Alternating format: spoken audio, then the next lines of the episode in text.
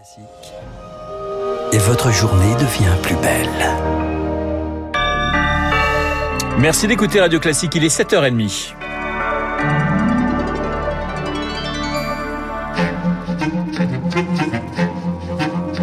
7h, 9h, la matinale de Radio Classique avec Renaud Blanc. Je vous rappelle que c'est Frédéric Mitterrand, l'ancien ministre de la Culture, qui sera mon invité à 8h15. En attendant 7h30, le journal présenté euh, par Charles Bonner. Bonjour Charles. Bonjour Renaud, bonjour à tous. À la une ce matin, c'était il y a 10 ans, jour pour jour, l'attentat sur l'île d'Utoya en Norvège. Un 22 juillet 2011, l'enfer dans un camp d'été de jeunes travaillistes.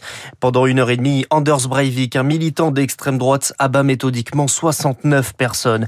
Il revendique également une une voiture piégée qui vient d'exploser à Oslo, huit autres victimes près du siège du gouvernement. L'année suivante, il sera condamné à 21 ans de prison, peine susceptible d'être prolongée indéfiniment. 77 morts et de nombreux survivants qui, dix ans plus tard, sont toujours traumatisés. Marie Martyrossian. Perte de sommeil, perte d'appétit, cauchemar, les séquelles restent vives chez certains survivants. Des victimes racontent les flashbacks qui les ramènent encore sur l'île d'Utoya, un phénomène fréquent chez les rescapés d'attentats, chez qui les troubles de stress post-traumatique peuvent durer même des années plus tard. Hélène Romano est docteur en psychopathologie et psychothérapeute.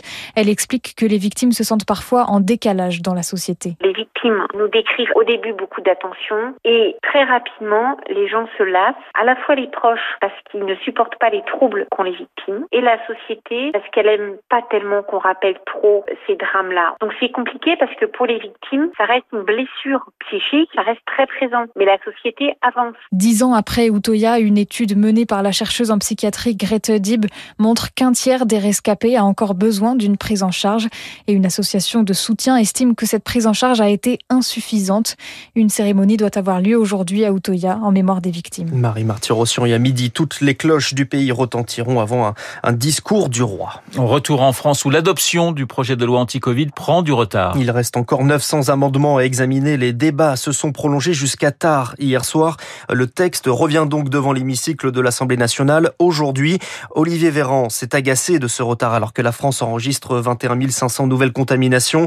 Pour endiguer cette hausse, le masque de nouveau obligatoire dans certaines communes de Meurthe-et-Moselle, de l'Hérault, de Vendée. Les règles sur l'extension du pass sanitaire se précise. Les gérants d'établissements n'auront pas à contrôler les cartes d'identité. Cela concerne notamment les restaurateurs, même si des zones d'ombre persistent. Charles, avant même l'adoption du projet de loi, dans les centres de vaccination, c'est la ruée. 5 millions de rendez-vous seront ouverts dans les prochains jours avec l'objectif de 50 millions de primo-vaccinés fin août.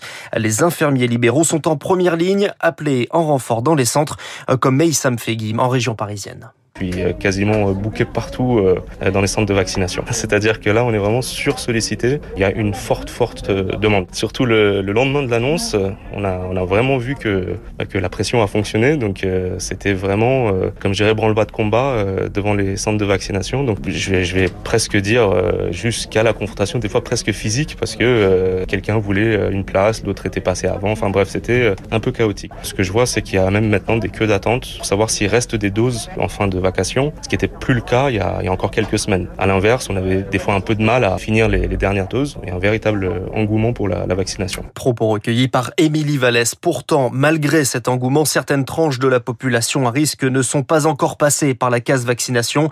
C'est le cas notamment de 3 millions et demi de personnes atteintes de comorbidité ou âgées entre 55 et 70 ans. Il faut désormais penser à des mesures plus incitatives pour l'épidémiologiste Martin Blachier. Soit c'est euh, rendre la vaccination obligatoire pour ces gens-là, soit c'est euh, leur donner peut-être des convocations de vaccination. Si jamais ils ne se rendent pas à ces convocations, ça pourrait entraîner, euh, par exemple, euh, la fin d'une prise en charge à 100% s'ils sont atteints d'un Covid. Pour que vraiment ce soit pas simplement une question de confort ou d'adhésion à la vaccination, mais que ce soit une réelle prise de responsabilité, le fait de ne pas se faire vacciner. Un pays peut se retrouver paralysé pour 3 millions et demi de personnes qui refusent de se faire vacciner. Cette population-là remplira de facto les services hospitaliers si la dynamique épidémique continue à s'emballer comme elle s'emballe aujourd'hui, étant donné que la vaccination de cette population-là est insuffisante. Et 3 millions et demi, c'est beaucoup, beaucoup trop. Le médecin de santé publique Martin Blachier. En revanche, pour les vaccinés et cas contact, l'isolement ne sera plus systématique. Un test négatif suffira pour sortir de chez soi. Alors, autre annonce de Jean Castex, des centres de vaccination seront déployés à la rentrée dans les établissements scolaires. Cela doit encourager les jeunes à se faire vacciner, même si le pass sanitaire ne sera pas obligatoire à l'école, pas au collège, ni au lycée, et, il n'est pas à l'ordre du jour à l'université, indique Frédéric Vidal dans les échos ce matin. La rentrée, pour certains, se fera sans master. Le ministère promet des places supplémentaires dans les filières en tension, le droit, la psycho. Les universités obligées de recaler des étudiants fraîchement diplômés en licence. Elodie Wilfried. Flavie a postulé à 35 masters et essuyé autant de refus.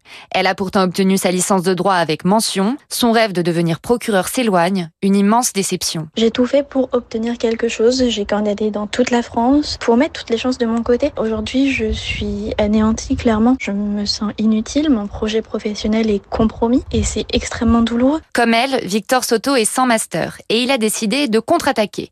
Sa pétition adressée au ministère de l'Enseignement supérieur a recueilli dit 3000 signatures.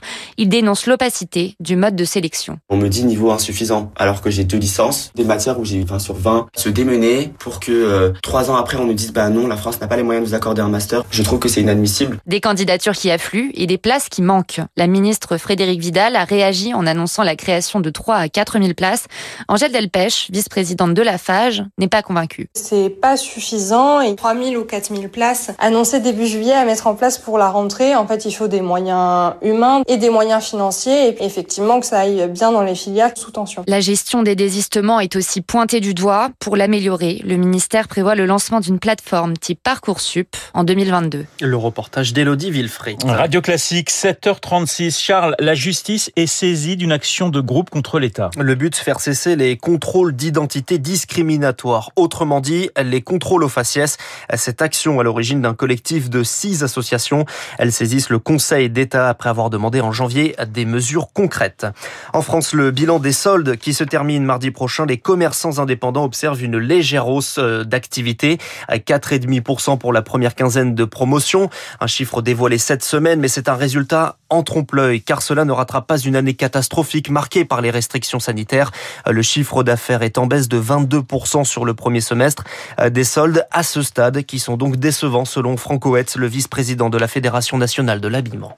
Nous attendions beaucoup de cette période suite au confinement. Nous attendions une ruée de, clientèle et euh, nous sommes très déçus et on peut qualifier ce démarrage de faux rebond. Nous espérons plus grand chose de la dernière période des soldes.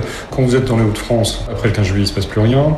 Peut-être que les zones touristiques vont pouvoir rebondir. C'est à espérer parce qu'elles ont encore moins bien démarré que nous. La conséquence, c'est le surstockage. Là, nous commencerons tous nos inventaires. Euh, je parlais de mon cas personnel. Par exemple, j'ai commencé sur une des boutiques. Euh, nous avons 35% de stock en plus que l'an dernier. Donc les mois perdus ne se rattrapent jamais. Franck de la Fédération nationale de l'habillement qui regroupe 40 euh, 000 boutiques indépendantes. Et puis on termine avec les Jeux Olympiques. Je vous parlais de softball hier, Renaud. Ça n'est pas tellement votre domaine. Je reconnais. Aujourd'hui, il y a du football. Ah, ça, je sais que un petit peu plus mon domaine. Les Français entrent en lice, emmenés par deux anciens Marseillais. Ça va vous faire plaisir.